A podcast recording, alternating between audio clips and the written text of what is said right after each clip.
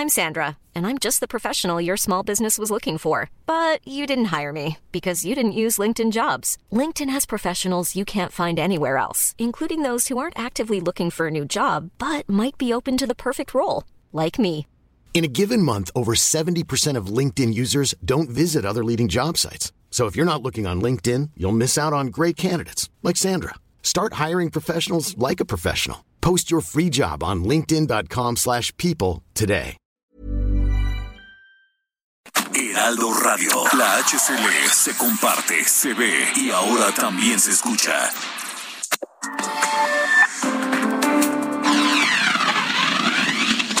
Este 31 de mayo se conmemora el Día Mundial sin Tabaco. Cifras del Seguro Social revelan que cerca de 43 mil personas mueren a causa del tabaquismo.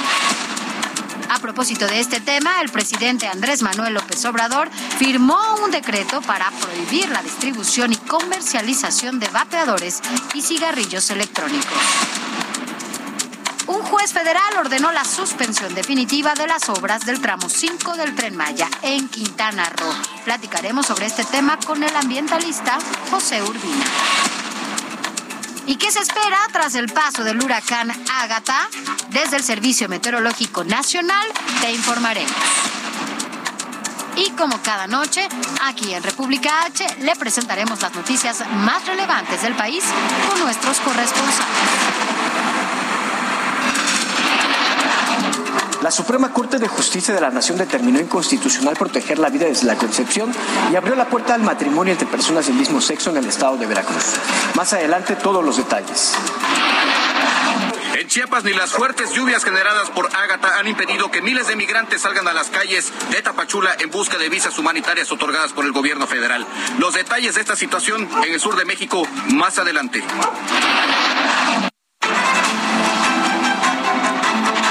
Bienvenidos a República H, donde le presentamos lo que realmente ocurre en cada rincón de este país. Yo soy Sofía García y hoy es martes 31 de mayo. Llegamos ya así al final de este quinto mes. Le damos la más cordial bienvenida. Saludamos a quienes nos escuchan a través del Heraldo Radio y también a quienes nos ven a través de la señal de El Heraldo Televisión. Les recuerdo que nos pueden escribir si usted tiene alguna denuncia de su estado, de su municipio, de su alcaldía. Escríbanos al 5624 1047 10 y con esto arrancamos República H.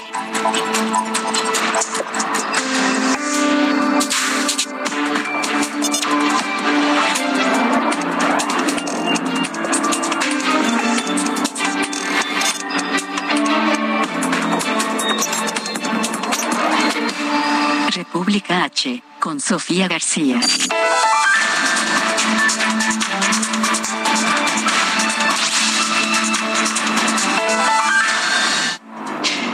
Este martes 31 de mayo es el Día Mundial sin Tabaco. El objetivo es hacer conciencia sobre los peligros que supone este consumo del tabaco.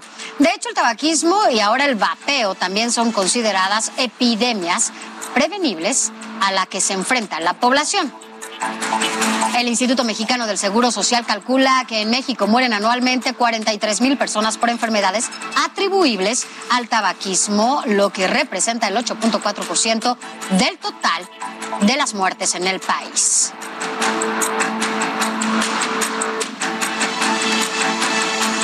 En México, tres estados concentran sobre todo la producción de tabaco. Nayarit, el 83%, Veracruz, 15% y Chiapas, apenas el 1%. En tanto, en Tabasco, Guerrero y Quintana Roo producen apenas el 0.4%. Este martes, el presidente Andrés Manuel López Obrador firmó el decreto que prohíbe la circulación y la comercialización de vapeadores y cigarrillos electrónicos en México. Escuchemos lo que dijo el presidente.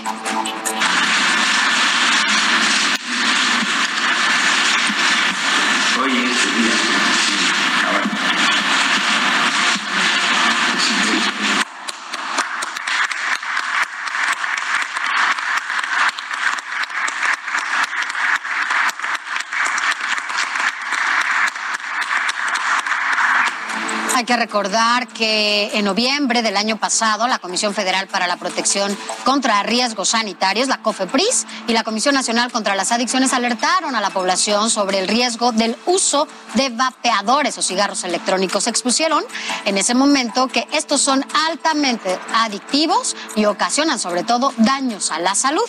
Entre los males provocados por su uso están daños respiratorios por la inflamación del tejido pulmonar y daños cardiovasculares por los cambios en la circulación sanguínea. En noviembre del año pasado, la Comisión Federal para la Protección contra Riesgos Sanitarios y la Comisión Nacional contra las Adicciones, como se lo comentaba, ya habían alertado sobre, sobre este riesgo, habían expuesto que, bueno, son altamente peligrosos y esto, bueno, pues hizo justamente que hoy muchos recordaran esa, esa alerta que había llevado a cabo la COFEPRIS y sobre esto el gobierno de la Ciudad de México prohíbe fumar ya oficialmente en 11 zonas del centro histórico. Esto con la finalidad de garantizar el espacio libre de humo y así proteger a las personas no fumadoras. Mire, le voy a indicar justamente cuáles son esos lugares donde usted ya no va a poder fumar. Se trata del Zócalo de la Ciudad de México, la Plaza de la Mexicanidad, la Plaza Manuel Gamio, también la Plaza del Seminario, el Empedradillo, la Plaza del Centro Histórico, el Corredor Peatonal Francisco y Madero y también los portales del edificio de gobierno, los portales del edificio antiguo. Mire, es importante también decirle que varias organizaciones se han pronunciado justamente a favor, han sido las más las que se han pronunciado a favor de esta decisión que se toma hoy desde Palacio Nacional. Incluso, hay que decirlo también, la Organización Mundial de la Salud reconoció la decisión que tomó el presidente de la República porque, bueno, pues sin duda es una decisión que ayuda y contribuye a la mejora de la salud. Esto porque, bueno, pues va a evitar que los jóvenes que de repente decidieron que esto era una moda, lo hicieron sin ninguna consideración. A veces incluso los papás, las mamás no tenían ni idea de lo que estaban fumando o de lo que se estaban metiendo a la boca a sus hijos. Y ahora con esta decisión, bueno, pues hay muchas voces desde lo internacional hasta organizaciones de la sociedad civil aquí en nuestro país que se congratulan. Y para hablar de ese tema, sobre todo agradezco esta noche que esté aquí con nosotros a Miguel Ángel Toscano, quien es presidente fundador de la asociación Reflect Acciona o Acción con responsabilidad. ¿Cómo estás, Miguel? Me da mucho gusto que estés aquí. Buenas noches. Gracias, Sofía, igualmente. Se congratulan por esta decisión y, bueno, pues finalmente se hace caso a esta alerta que ya había enviado la COFEPRIS, ¿no? Bueno, primero, la calle libre de humo, de, el, centro histórico, la calle de Madero la hicimos nosotros. No fue una propuesta de, los rescatadores, ¿no? Para promover estos espacios libres de humo de tabaco en, al aire libre, que son importantísimas, que ya los tiene Japón, Singapur, Nueva Zelanda, Australia. En fin, estamos eh, tratándonos de poner en avanzada. Y hoy, la verdad es que me sorprendió este decreto que fue provocado por nosotros junto con el gobierno de la Ciudad de México, donde eh, tenemos todo el zócalo capitalino. Entonces, imagínate lo que viene: conciertos al aire libre, prohibido fumar y vapear. En la plancha del zócalo. En la plancha del zócalo, cosa que es, es, maravilloso, es icónico hoy en el Día Mundial sin tabaco. Bueno, que quienes no fuman seguramente son quienes más agradecen esto. Ahora, entiendo que ustedes han solicitado que incluso si ven alguna persona que está fumando en esta zona, que no hay en ese momento algún policía, alguien que los que les diga que no lo hagan y además reciban la sanción correspondiente, que lo denuncien. El poder ciudadano es maravilloso. Lo, hemos hecho cuando vamos en la calle y le dice a alguien, oye, aquí no se puede fumar, ahí este letrero, la gente obedece pero el problema es cuando estás en un restaurante, en un bar, en un antro y a las 11 de la noche te sacan los ceniceros. Ahí es donde sí tenemos que ser muy claros. Y el 90% que no fumamos en todo el país, tenemos que levantar la voz, dejarnos de, quedarnos callados y denunciar. Y por eso nosotros con los rescatadores, arroba rescatadores MX, Twitter, Instagram o Facebook, nos pueden denunciar una fotografía, la ubicación del lugar y nosotros nos encargamos para denunciarlo a la COFEPRIS. Ahora, ¿Cómo y qué pueden denunciar, por ejemplo? Pueden denunciar eh, violaciones a la ley, por ejemplo, máquinas expendedoras de vapeos, que desafortunadamente han proliferado. Es que tampoco estuvo regulado en algún momento. No está regulado, está prohibido. De hecho, está prohibido. El artículo 16 eh, de la ley dice claramente están prohibidos este tipo de productos. Desde hace eh, desde el 2008 que publicamos la primera ley están prohibidos. y, y, la industria, de alguna manera, que es una de las industrias más corruptas del mundo, lo que ha hecho es darle la vuelta. Y por eso hoy este decreto, que, es muy importante, que prohíbe el vapeo, ya es un extremo muy extremo. En el mundo hay, hay que ir a la regulación. En lo personal yo creo que hay que regular pero también hay que decirlo, la industria del tabaco ha estado promoviendo sus propias iniciativas de ley a favor del vapeo de una manera muy laxa y hoy la publicidad es dirigida a los menores de edad, a los adolescentes.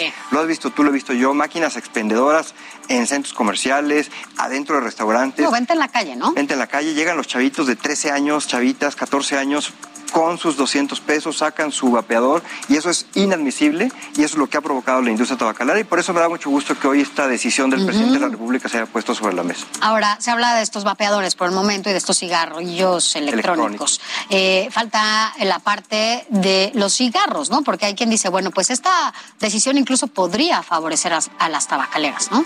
Pues no hay manera de que esta decisión favorezca a las tabacaleras, o sea, lo que queremos es que la gente deje de fumar eh, hoy fuma uno de cada diez mexicanos. La prevalencia es muy alta en el país. Este, hoy el 50% de los jóvenes de este país conocen los vapeadores. Muchos de ellos han manipulado los vapeadores, saben qué es.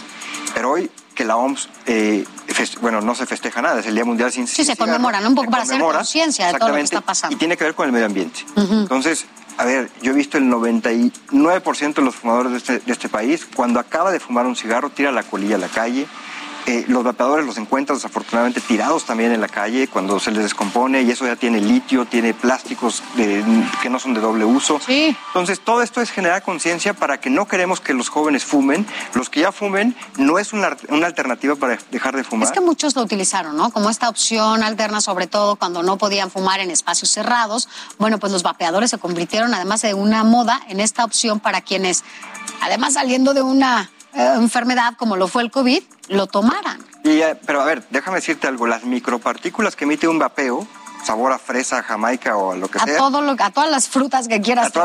eso eh, son partículas tan pequeñas y tan dañinas, tan igual que el, que el humo del, del, tabaco, que huela distinto es diferente, que no nos haga daño a los que no fumamos, pero que tenemos que oler, y eso no queda claro todavía. La gente piensa que dentro de un restaurante puede fumar o vapear, no puede, puede vapear, y eso es completamente prohibido, que no queda la menor duda y por eso nosotros invitamos a hacer la denuncia para que los... ¿Dónde? Que les digan. Pues, Recuérdanos la página y... De... Arroba rescatadores MX, Facebook, Twitter, Instagram. Nos pueden tomar una foto, la ubicación, nosotros nos encargamos de todo y a los restaurantes, bares, antros que violen la ley, pues que sepan que les puede caer una multa de hasta un millón de pesos por permitir fumar en áreas ilegales. Y también si vemos algún personaje que lo está vendiendo en la calle, así podemos tomar la foto y podemos decir como cuáles estas rutas, porque mira, hemos visto mucho en lugares como la Condesa, como la Roma, en donde hay gente que lo está vendiendo en la calle. Y sabes qué, un llamado a los influencers, porque desafortunadamente los influencers pagados por la industria tabacalera publican sus fotos diciendo esto no pasa nada.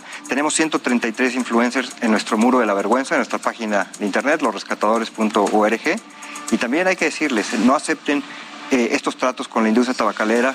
Eh, hoy con este nuevo decreto ya no se permite, es un paso importante pero hay que regular estos productos sin lugar a dudas porque si no viene el mercado negro, como tú dices, al rato te los van a vender. Bueno, ya te los venden en cualquier No, porque no hay una regulación, no hay, una norma en ese sentido. Afortunadamente ahora ya se prohíbe definitivamente. Incluso se crean estos corredores para que no fume ya la gente en espacios públicos, que es importante. Gracias por haber estado aquí, Miguel Toscano. Y te seguimos en tus redes. Ahí lo vamos a poner, sobre todo acá en República H, para que te sigan y sobre todo hagan las denuncias que, que ya nos estás diciendo y nos estás convocando para que no se, no se permita más esto. Gracias por haber estado con nosotros, Miguel Toscano, quien es presidente fundador de esta asociación Reflexiona con Responsabilidad. Vámonos a más información.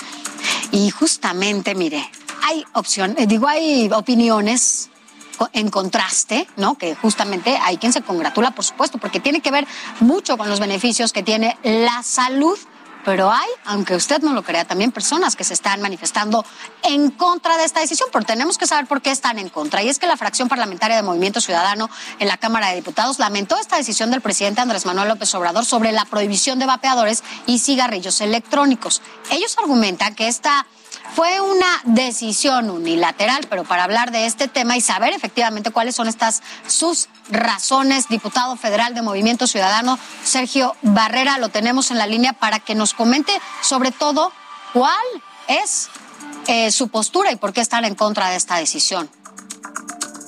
Buenas noches. Hola, ¿cómo están? Muy buenas noches. Me da mucho gusto saludarlas y saludarlos y agradecer por este foro porque, pues sí, como bien comentas, yo creo que no se ha tomado en cuenta que al prohibir este tipo de productos lo que se está alentando también es a un mercado informal, un mercado ilegal y sobre todo se le abre las puertas a que alguien lo controle, como ya ha estado sucediendo.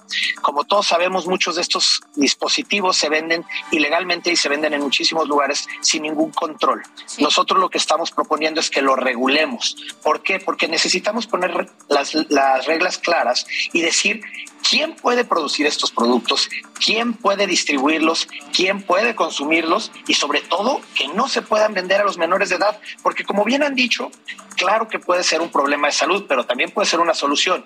Nosotros lo que hemos dicho es que no estamos a favor ni en contra, estamos eh, a favor de una regulación clara donde pongamos todas estas reglas y que sepamos, número uno, pues quiénes son los que lo están vendiendo y dónde se están consumiendo, quiénes son los que tienen el acceso a, la compra de estos, porque hoy en día los vemos en todas partes. Entonces, a eso es a lo que nosotros le estamos apostando. Diputado, eh, bueno, siendo un poco... Eh, pues tal vez eh, optimistas que esto pudiera pasar como usted lo está diciendo, bueno, sería una muy buena noticia. Sin embargo, sabemos que difícilmente, incluso a veces hasta con los cigarros, con el alcohol, esto se ha podido llevar a cabo porque, bueno, pues hay menores que pueden adquirir alcohol, hay menores que adquieren cigarros de manera clandestina y, bueno, pues imagínense con este tipo de, de insumos, ¿no? Como son los vapeadores. Ahora, Em, a pesar del riesgo que tiene esto para la salud, ¿ustedes ven como errónea la decisión que tomó el presidente de la República? Sí, porque como tú bien lo mencionas, este tipo de productos ya tienen eh, consumidores habituales que son alrededor de 5 millones de personas. Nosotros creemos que aún más y que desafortunadamente hoy en día tienen acceso a la compra de este tipo de productos. Si el presidente y el subsecretario lo que quieren impulsar es que prohibiendo esto es que se eh, que se quite este tipo de consumo yo no creo que sea la, la, solución ya que va a generar un mercado negro el cual ya existe hoy en día la gran mayoría de estos dispositivos que se venden en las calles en plazas comerciales a través de plataformas pues lo que hacen es que los vendan eh, pues cualquier persona sin saber ni qué contiene el producto, ni quién lo distribuye, ni quién lo, ni quién lo hizo. Y ese es el grave problema, que al no tener certeza, pues no sabes lo que tú estás consumiendo y por eso se convierte en un grave problema de salud. En cambio, si ponemos reglas claras, legislamos y regulamos, vamos a poder decir perfectamente qué contiene cada producto, qué sí se puede distribuir, qué tipo de productos se pueden hacer y consumir para las personas. Y eso le da certeza a los miles y millones de consumidores que ya existen hoy en día, que al momento como ahorita que lo están prohibiendo, pues ellos van a buscar otras formas y desafortunadamente la historia no lo ha dicho. Cuando se prohíben las cosas es cuando empieza un mercado negro y el mismo presidente que fue quien dijo eh, prohibido prohibir, pues ahora está cambiando ese discurso y lo que están haciendo es prohibir algo que sabemos que sí, en ciertas formas como lo pueden eh, vender puede ser dañino, pero también puede ser una solución. Pero también por ejemplo, decimos, ¿por qué entonces los cigarrillos convencionales, que son mucho más dañinos, esos no los prohíben? Sin embargo, hay una regulación también, ¿no? O sea, hablando del tabaco, bueno, pues se metió a una, a una regulación, incluso ahora para la venta tuvieron que cambiar incluso la fotografía que viene en las cajetillas de cigarro para que, bueno, pues, eh, pues no sean tan atractivos para quienes consumen esto o incluso para menores de edad. Vemos fotografías realmente feas, ¿no? Para, para los que tienen en estas cajetillas de cigarros. Y sin embargo, bueno, pues eso tampoco ha, disminuido. O sí, no lo sabemos. Esos números eh, se tienen, por supuesto, en la Secretaría de Salud. Pero a ver, ¿ustedes entonces le apuestan a una regulación como la que se tiene con eh, los tabacos tradicionales? Y sí, porque yo creo que si nosotros eh, lo que hacemos es ahora sí que proponer el qué se puede realmente consumir, el qué puede la gente eh, comprar, qué tipo de productos y sobre todo ingredientes se utilicen en este tipo de cigarrillos, pues la, gente va a poder saber lo que está utilizando. Ya hay gente que lo consume, es un mercado muy grande y necesitamos que tengan certeza de los productos. Entonces, nosotros no creemos que la prohibición, y en ningún tipo, ¿eh? la verdad es que la prohibición nunca va a servir si, si lo que quieren es eh, inhibir, lo que sí es la regulación, y más cuando ya existe un mercado tan grande. Claro. Vamos poniendo las reglas claras, vamos dejando, si se van a vender, que podamos decir qué contiene cada uno, el daño que puede hacer y sobre todo con lo recaudado, porque hoy en día no estamos recaudando, nomás en 2021 calculamos que se dejó de recaudar más de 12 mil millones de pesos que podrían ser para políticas públicas de prevención y para decirle a la población los daños que esto puede mantener. Diputado, Claro, presentarán finalmente, decirle, presentarán en este sentido alguna iniciativa ahora que están en este receso ante la comisión eh, que tienen ahora, eh, la comisión permanente en el Senado. Ya presentamos una iniciativa, ya la tenemos, vamos a seguir reforzándola, vamos a seguir cabildeando con los demás compañeros, tanto diputados como senadores, para que sean conscientes de que lo que necesitamos más allá de una prohibición, pues es una regulación, para poner reglas claras de quién vende y quién puede consumir. Perfecto, diputado, pues estaremos al pendiente. Gracias por haber estado con nosotros, diputado federal de Movimiento Ciudadano, Sergio Barrera. Gracias y buenas noches. Muchas gracias, buenas noches. Gracias, buenas noches. Bueno, pues ya escuchó las dos posturas. Vamos a cambiar totalmente de tema. Ahora, ¿cómo estará sobre todo el clima en las próximas horas o próximos días en el país, sobre todo después del paso de Ágata? Por gran parte del país. Agradecemos esta noche que a la meteoróloga Mónica Jiménez del Servicio de Meteorológico Nacional. ¿Qué tal, Sofía? Muy buenas noches a ti y al auditorio. Efectivamente, durante el día de ayer tuvimos el impacto del huracán eh, Ágata de categoría 2 en la escala Saffir Simpson. Eh, entró a 10 kilómetros al oeste de Puerto, de, eh, de Puerto Ángel, en Oaxaca, con vientos sostenidos de 165 kilómetros por hora y rachas de hasta 205 kilómetros por hora. Una vez que impactó, se empezó a debilitar rápidamente a un huracán categoría 1, después ya por la noche a una tormenta tropical y durante esta mañana eh, pues ya se hizo una, eh, son los remanentes de lo que fue Ágata. Aún tenemos en todo el sureste del país pues nubosidad muy, eh, muy densa que está generando lluvias importantes principalmente en los estados de Veracruz, Tabasco, Oaxaca y Chiapas. Durante toda esta noche y el día de mañana aún se van a mantener todas estas precipitaciones importantes, así de que hay alto potencial para que haya inundaciones, eh, deslaves de terreno y bueno, hay que estar muy pendiente toda la población del sureste del país, atender todas las medidas de seguridad que dicte el Sistema Nacional de Protección Civil en toda esta región del, del sureste de México. Ahora, Sofía, ¿qué va a pasar? Lo que va a pasar es de que los remanentes de Ágata que se encuentran entre Veracruz y Tabasco empiezan a desplazarse muy lentamente a lo largo, muy cerca de la costa. Y pues es muy posible que pudieran tocar lo que es la sonda de Campeche durante las próximas tal vez 24 48 horas. Pero fíjese que también de este lado, en lo que es la península de Yucatán, hay, un, hay todo a una área perturbada. Está generando también fuertes aguaceras, tormentas, principalmente en Quintana Roo, en Yucatán y también en Campeche. Durante esta tarde ha estado lloviendo y así va a continuar durante esta noche, Sofía. Entonces, lo que tenemos es una amplia área de baja presión que está tomando desde el sureste del país hasta la península de Yucatán.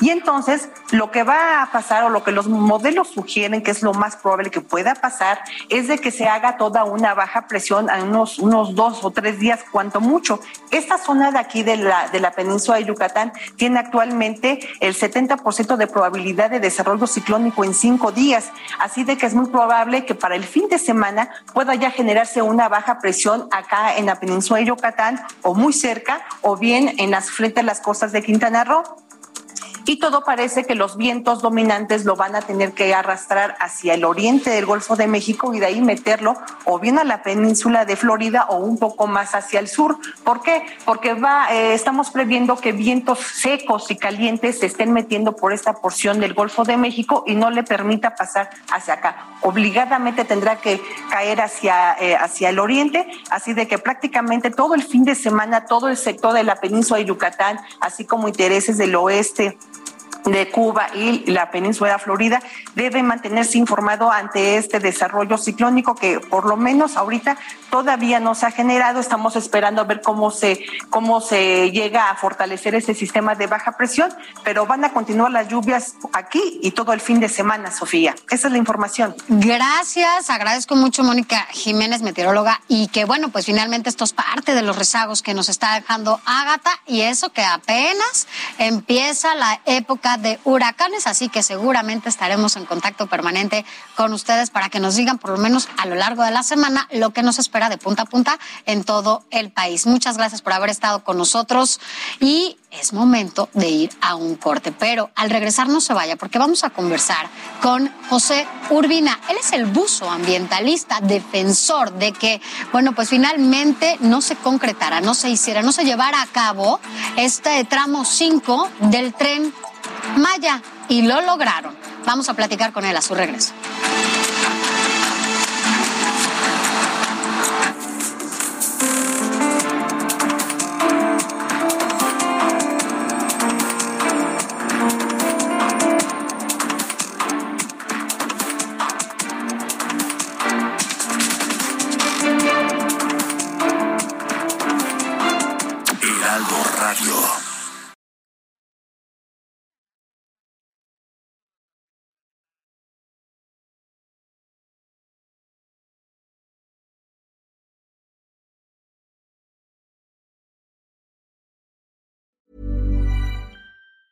There's never been a faster or easier way to start your weight loss journey than with PlushCare.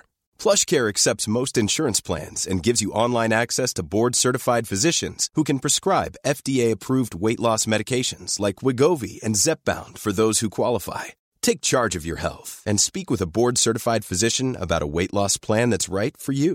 Get started today at plushcare.com slash weight loss. That's plushcare.com slash weight loss. plushcare.com slash weight loss.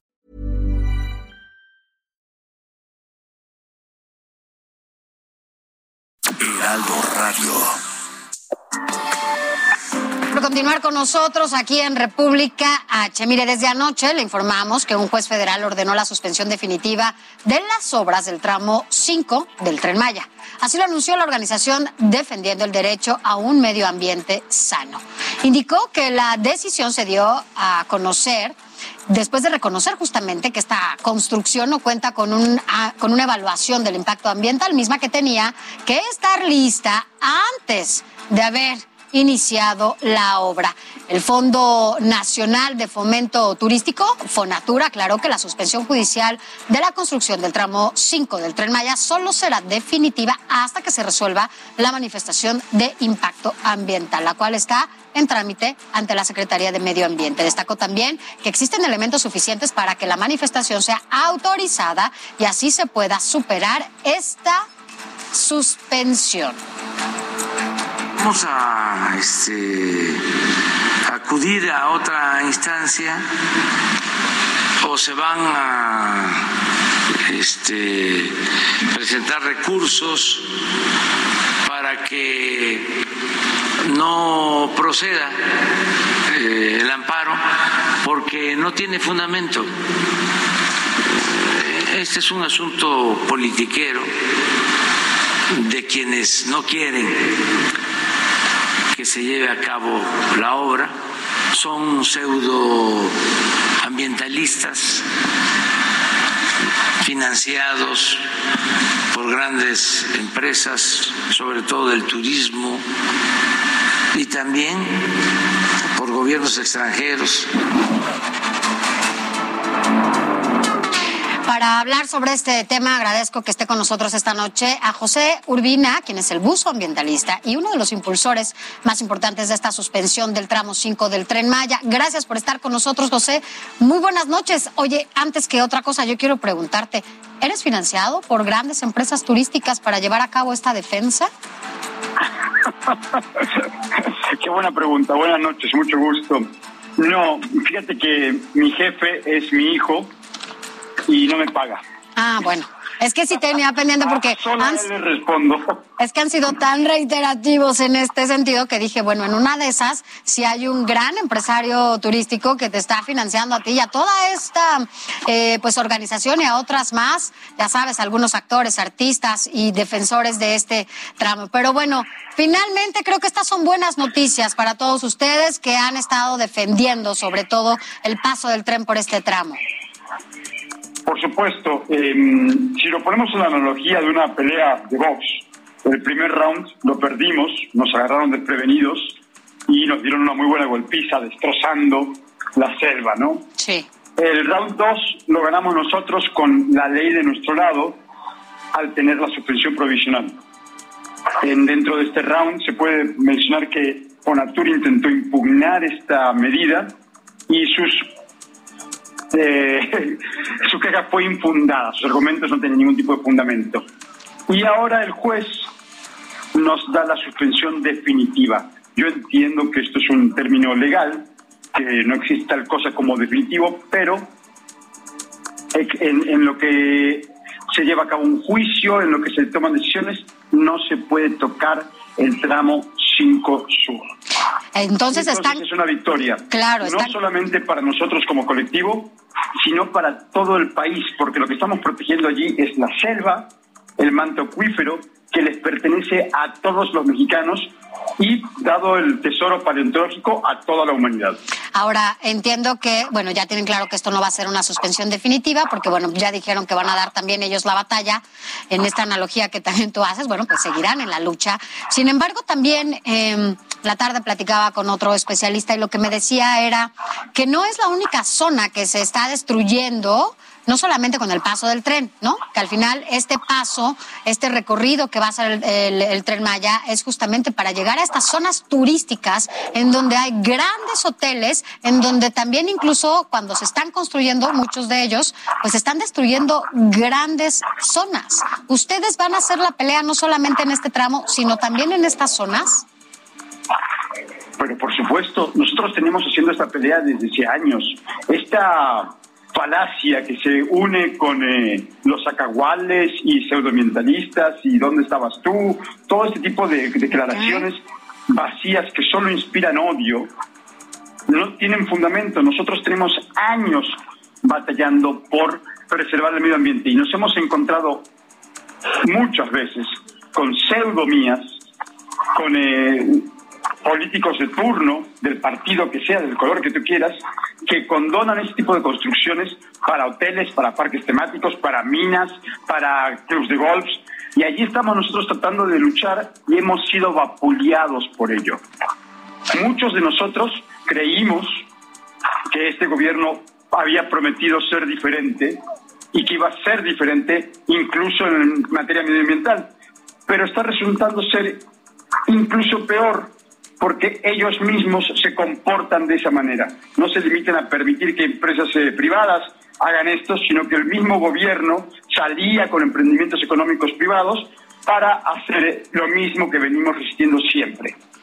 Ahora, en caso de triunfar deteniendo el tren Maya, confío en que toda la población, ya teniendo los conocimientos aprendidos de cómo funciona la selva, podamos juntos cambiar que se ponga ahora, que la ecuación ahora sea la salud de nuestro hogar, la salud del medio ambiente, y después ver cómo podemos producir eh, dinero allí. No al revés. Esta fórmula de destrozar, de que el progreso significa destrozar nuestro hogar, no ha funcionado bien. Para ello tenemos lugares como Acapulco, como Cancún, que no son los lugares que solían ser. Ahora, solo saber, ustedes eh, entiendo que, bueno, pues esta nueva lucha que va a dar el, gobierno eh, del presidente Andrés Manuel López Obrador, puede que en breve, parecería que podría tardar mucho, pero bueno, ustedes saben que a veces las cosas pueden ser más ágiles cuando hay una orden presidencial. Eh, ¿Están listos para dar la batalla? ¿Qué, ¿Qué puede pasar en caso de que finalmente se logre que continúe la construcción de este tramo 5 del tren Maya? Ya, desde luego, los abogados estaban preparados para esta situación desde antes. Eh, ya estábamos preparados para luchar contra el decreto, ya estábamos preparados para esta pseudomía que lanzó Fonatur, que es muy cómico que la misma Fonatur o Semanar se presten a este juego de viajar en el tiempo y presentar un documento que se tiene que presentar antes de, hacer el impacto, eh, presentarlo tan tarde, ¿no? Un documento que seguro ellos tenían con anterioridad. Entonces, estamos preparados para descalificar esta mía. Hay expertos eh, en los que nos encontramos desmembrándola porque está bastante mal hechita también. Eh, hablan muy poco de las características del suelo y eh, incluso con lo poco que hablan, ellos plantean los daños críticos y severos que sería una construcción allí, pero mágicamente alguien decide al final del documento que la construcción sería viable. Y sin importar si la construcción podría ser viable o no, no es el lugar para hacerlo. Los daños serían superiores a los beneficios. Entonces, em, confiamos en que tenemos los conocimientos de los especialistas locales, de las eminencias académicas nacionales como el doctor Zambrano y el doctor Medellín, por poner un ejemplo. Eh, y ahora tenemos la ley de nuestro lado. Si Fonatur y el presidente quieren cargar los guantes, quieren buscar recovecos, eh, ya sabes, untarles bien para por los guantes como se hacen en las trampas, en las peleas de golf box, es otra historia. Y entonces empezamos a pelear un juego diferente y es donde posiblemente tendremos que acudir a lo que muchos mexicanos aprendieron del señor presidente, que es la resistencia social. Ahora. así como él se defendió y se opuso a lo que él pensaba que era un atropello. Aquí todos en la comunidad estamos seguros que lo que quiere hacer es un atropello y lo vamos a defender con todo lo que está a nuestro alcance. Finalmente, José, preguntarte, el presidente hablaba de otras instancias a las que él acudirá. En caso de que aquí finalmente se decida que sí se construye este tramo 5, eh, ¿hay algunas instancias internacionales a las que ustedes puedan acudir para que tengan este respaldo y se pueda cancelar o ya no hay otra alternativa? Por supuesto, de hecho ya estamos en contacto. Ya hay, instancias como Greenpeace o eh, incluso la fundación de Yannick Cousteau que se han pronunciado. Yo no sé si el señor presidente también les llama a ellos, están pagados por eh, eh, capitales extranjeros. Para mí tiene el mismo sentido que si dijera Estados Unidos o Libia, pero eh, sí, estamos en, vamos a estar en contacto con los derechos humanos, que tenemos derecho a un medio ambiente sano. Por supuesto, estaremos en contacto también con cualquier otra instancia, cortes, eh, lo que sea necesario. Perfecto. Eh, estamos preparados para ir a todos Te puedo asegurar, te lo puedo asegurar, ese tren no va a pasar por allí ese tren no va a pasar por allí.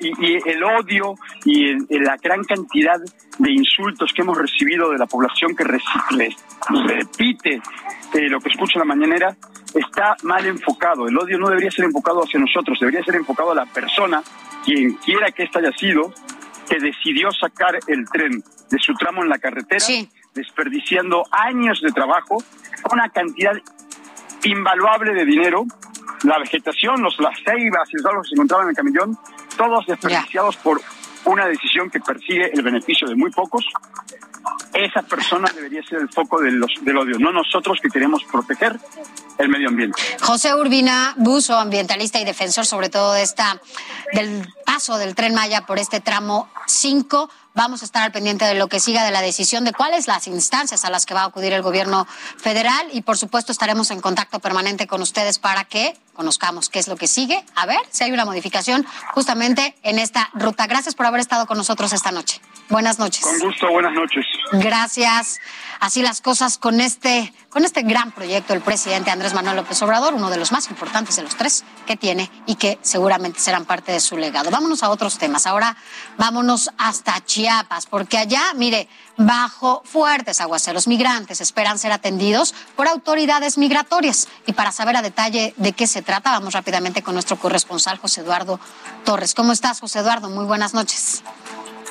Sofía, buenas noches, qué gusto saludarte. En efecto, siguen, siguen los remanentes por Ágata aquí en Chiapas y las lluvias fuertes no han cesado, pero a quienes les llueve sobre mojado es a los migrantes de distintas nacionalidades que este día se reunieron en el Parque Bicentenario de Tapachula para intentar exhortar a las autoridades del Instituto Nacional de Migración les otorguen estas visas humanitarias que tengan libre tránsito por México y puedan ellos llegar hasta la frontera norte. Al menos 2.300 migrantes se congregaron hoy en esta plaza pública bajo estos fuertes chubascos que se han generado en las últimas horas aquí en Chiapas y esta situación, Sofía Auditorio, persistirá durante las próximas horas. El fenómeno migratorio no disminuye, al contrario, va en aumento y mañana se de nueva cuenta en este mismo lugar bajo la lluvia para de nueva cuenta exhortar al Instituto Nacional de Migración que les otorguen estos permisos de tránsito por México. Continuarán las lluvias por las próximas 48 horas aquí en Chiapas, principalmente en Tapachula, y también continuará este fenómeno migratorio de, migrantes, miles de migrantes en busca de salir hacia la frontera norte, Sofía. Ojalá sean atendidos rápidamente por este Instituto Nacional de Migración y que, bueno, pues además, entre este clima y el conflicto, estas grandes filas que ya vemos ahí están esperando que se les atienda, pues no sea tan tortuoso. Gracias por tu reporte. Muy buenas noches. Pendientes, buenas noches, Sofía. Vámonos a más información. La Suprema Corte de Justicia de la Nación determinó que no es constitucional proteger la vida desde la concepción, como lo había ya establecido la ley en Veracruz. Y para conocer a detalle qué está pasando en ese estado, vámonos con nuestro corresponsal Juan David Castilla. Muy buenas noches. Buenas noches, Sofía. Te saludo con mucho gusto desde el estado de Veracruz. Comentarte que la Suprema Corte de Justicia de la Nación invalidó el artículo cuarto de la Constitución de Veracruz que protegía la vida humana desde la concepción al considerar que dicha normativa atentaba contra los derechos reproductivos de las mujeres. Del mismo modo, el máximo tribunal analizó dos acciones de inconstitucionalidad contra diversas disposiciones del Código Civil Estatal, entre estas el artículo 47 que indica que los hijos de un matrimonio llevarán los apellidos del padre y la madre. El ministro ponente Alberto Pérez Dayán propuso que también se invalidara el artículo 75, que establece que el matrimonio en el Estado es la unión de un hombre y una mujer. En ese sentido, integrantes del Movimiento por la Diversidad Sexual celebraron que la Suprema Corte avalara el matrimonio igualitario en el Estado de Veracruz, una determinación que se dio a conocer el lunes 30 de mayo. De acuerdo con Bernabé Vázquez, integrante de esta comunidad diversa, ahora le corresponderá al Congreso local legislar, pues de manera jurídica estará obligado a retomar la propuesta luego de que se invalidó el artículo 75 del Código Civil de Veracruz y con ello se determinó que el matrimonio ya no será solo válido entre una mujer y un hombre. Por su parte, la Arquidiócesis de Jalapa lamentó que la Suprema Corte haya pasado por encima el derecho a la vida con criterios ideológicos e ignorando la voluntad del pueblo veracruzano y aún así haya invalidado el artículo cuarto constitucional, señalando que el aborto es considerado un asesinato por la Iglesia Católica, aunque sea legal. Desde Veracruz, Juan David Castilla, Heraldo Media Group. Gracias, Juan David Castilla. Vámonos a otros temas, a temas que tienen que ver con nuestra ruta 2022. Y es que estamos ya en una cuenta regresiva y estamos a cinco días de que se lleven a cabo las elecciones del 5 de junio. Este martes hay noticias y empiezan las declinaciones. Y es que la candidata de la coalición PT Verde, Marta Márquez, declinó a favor de Morena y su respectiva candidata a la gubernatura de Aguascalientes, Nora Rubalcaba, quien confirmó esta noticia a través de sus redes sociales. Con esto se cierra más esta contienda. Hay que recordar que ayer quedábamos a conocer eh, las encuestas que se publicaron aquí en el Heraldo de México a través de todas sus plataformas. La contienda cada vez estaba más cerrada entre la candidata Nora Rubalcaba y la candidata panista y la coalición eh, con PRD y con el PRI, también Tere Jiménez. Había un abismo al inicio de esta contienda electoral porque es un gobierno que encabeza justamente el Partido Acción Nacional. Sin embargo, ya casi al cierre de esta contienda, el próximo domingo se llevarán a cabo las votaciones, bueno, pues cada vez está más cerrada. Hay un buen número de indecisos y esta declinación sin duda cerrará más la contienda. ¿Qué va a pasar en Aguascalientes y en Durango? Estas dos gubernaturas estarán muy cerradas por lo que parece, y aquí le tendremos el minuto, a minuto de lo que se, se vivirá el próximo 5 de junio en una transmisión especial que se tendrá desde las 8 de la mañana aquí en todas las plataformas de El Heraldo Media Group. Vámonos rápidamente a temas de política. El secretario de Gobernación, Adán Augusto López, descartó la intervención del crimen organizado en los comicios del domingo y también enfatizó que el gobierno federal hará su parte para garantizar la seguridad en este proceso nosotros no hemos recibido ningún reporte en ese sentido de los órganos electorales. ¿No ha habido ninguna solicitud para reforzar vigilancia en algunos estados donde se presuma que haya crimen organizado?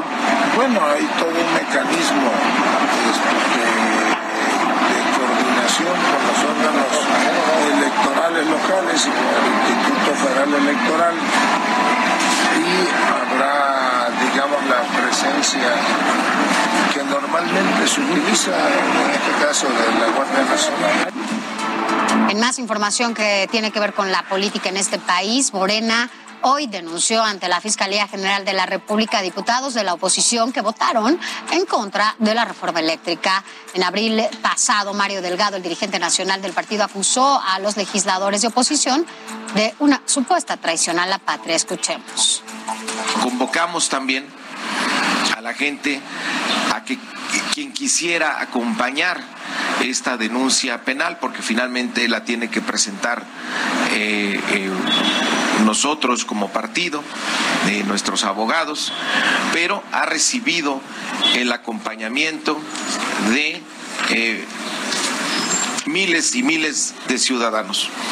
Vamos a entregar un millón 731.779 firmas de ciudadanos. Cecilia Flores, fundadora del colectivo Madres Buscadoras de Sonora, negó que tanto ella como su familia reciban protección suficiente por parte del gobierno federal, así como lo había afirmado el presidente Andrés Manuel López Obrador. Los detalles aquí en el resumen. Fiscalía Especializada en el Combate a la Corrupción de Tamaulipas investiga a cuatro miembros de Morena, esto por su presunta implicación en delitos de operaciones con recursos de procedencia ilícita. Además, la Fiscalía del Estado obtuvo una orden de aprehensión en contra del alcalde de Hidalgo, Juan José Contreras, acusado del delito de lesiones. El gobernador de Jalisco aseguró que los casos de COVID-19 en menores no han aumentado y la medida de eliminar obligatoriedad del cubrebocas no ha derivado en incremento de casos ni brotes en planteles escolares. Esto a pesar de que una institución regresó a clases virtuales ante un brote de contagios. Cecilia Flores, fundadora del colectivo Madres Buscadoras de Sonora, aseguró que las medidas de protección que brinda el gobierno federal no son suficientes, pues ha recibido amenazas y no cuenta con el apoyo para la búsqueda de su hijo. En Hidalgo, elementos de la Fiscalía General de la República y de la Guardia Nacional aseguraron más de 24 mil litros de hidrocarburo robado en los municipios de Singuilucan y Tula en diferentes operativos. Se abrió la carpeta de investigación para deslindar responsabilidades. Sin embargo, no fue detenida ninguna persona por los hechos.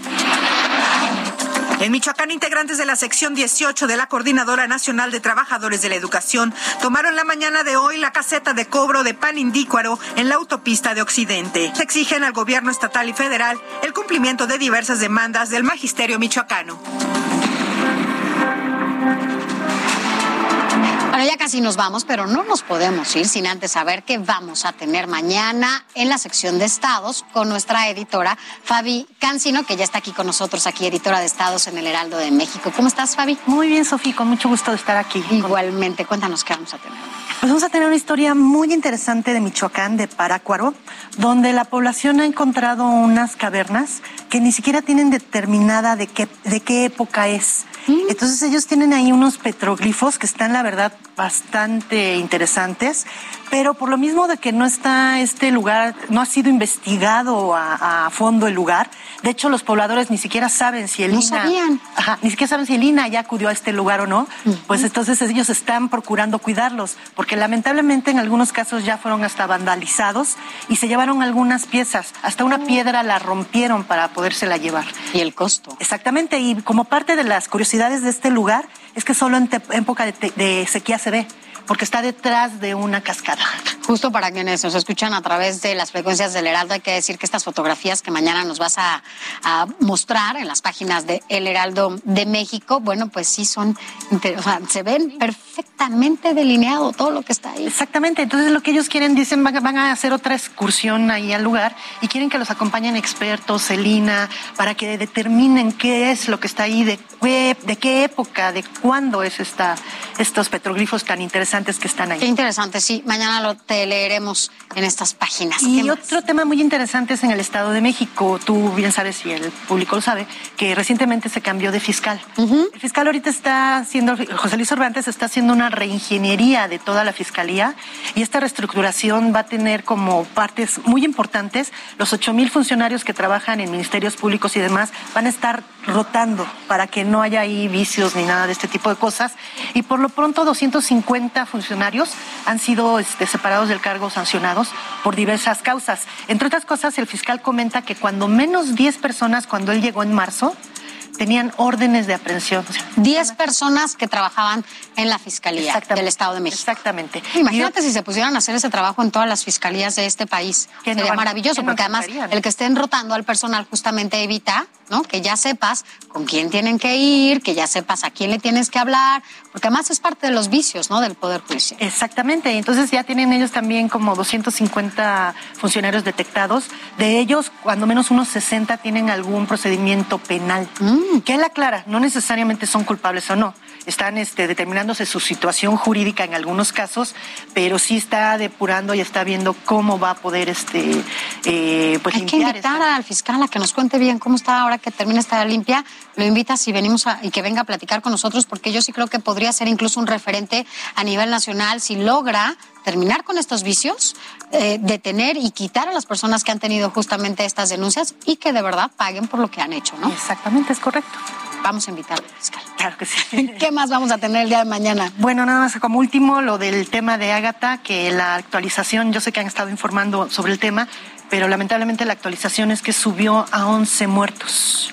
A 11 muertos, en total eh, son 32 desaparecidos. De esos, lamentablemente, en el transcurso de las horas fueron encontrados 11 pero ya en estas condiciones, ¿no? Que además hay niños, ¿no? Hay niños, tres de ellos son menores de edad, tres cuando menos.